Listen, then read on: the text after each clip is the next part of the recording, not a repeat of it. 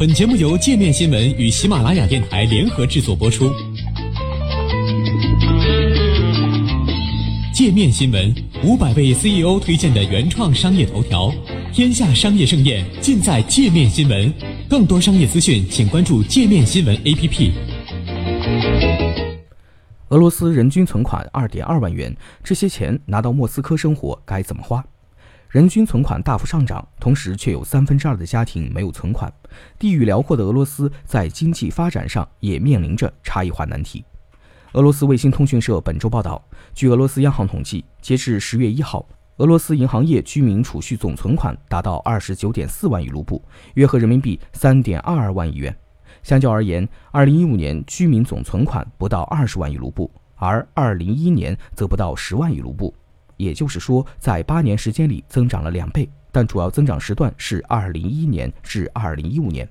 俄新社将存款总额换算成人均后指出，俄罗斯全国人均银行存款约为二十万亿卢布，约合人民币二点一九万元。但具体到不同地区后，存在巨大差别，只有九个地区的人均存款额高于全国平均水平。其中，莫斯科的人均存款全国最高，超过八十万卢布，约合人民币八点七七万元。排名第二的是圣彼得堡，人均存款为四十二万卢布。紧随其后的地区为马加丹州、堪察加边疆区、萨哈林州、楚科奇自治州、摩尔曼斯克州、丘明州和莫斯科州。在这七个地区中，平均存款在二十一点七万卢布至三十一点八万卢布之间。但即使在人均存款最多的莫斯科，生活似乎也不轻松。全国数据库的最新统计指出。莫斯科一个四口之家每月除了房租之外的生活开支大约在十三点五万卢布，约合人民币一点四八万元。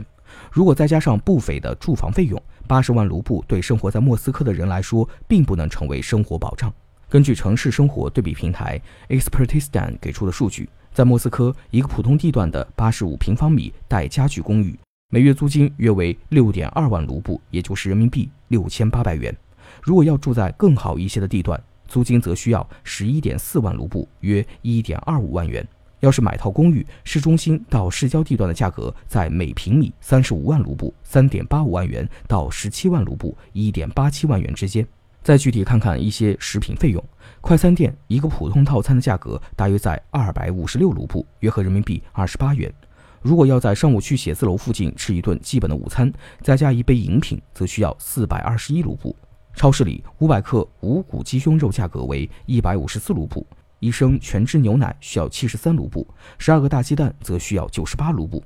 但俄罗斯工资水平最高的却不是莫斯科和圣彼得堡等知名城市，而是北部和远东地区。据俄罗斯 RBTH 报道，二零一九年三月，俄罗斯人均工资水平为四点六万卢布，约合人民币五千元。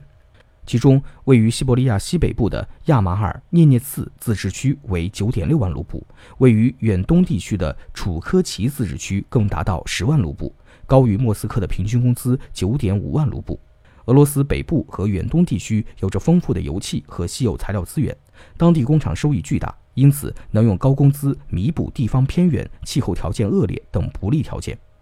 尽管工资水平看起来并不低，但真正能用于消费的并不多。莫斯科国立高等经济学院去年底就曾指出，2018年俄罗斯人均可支配收入已连续五年下滑，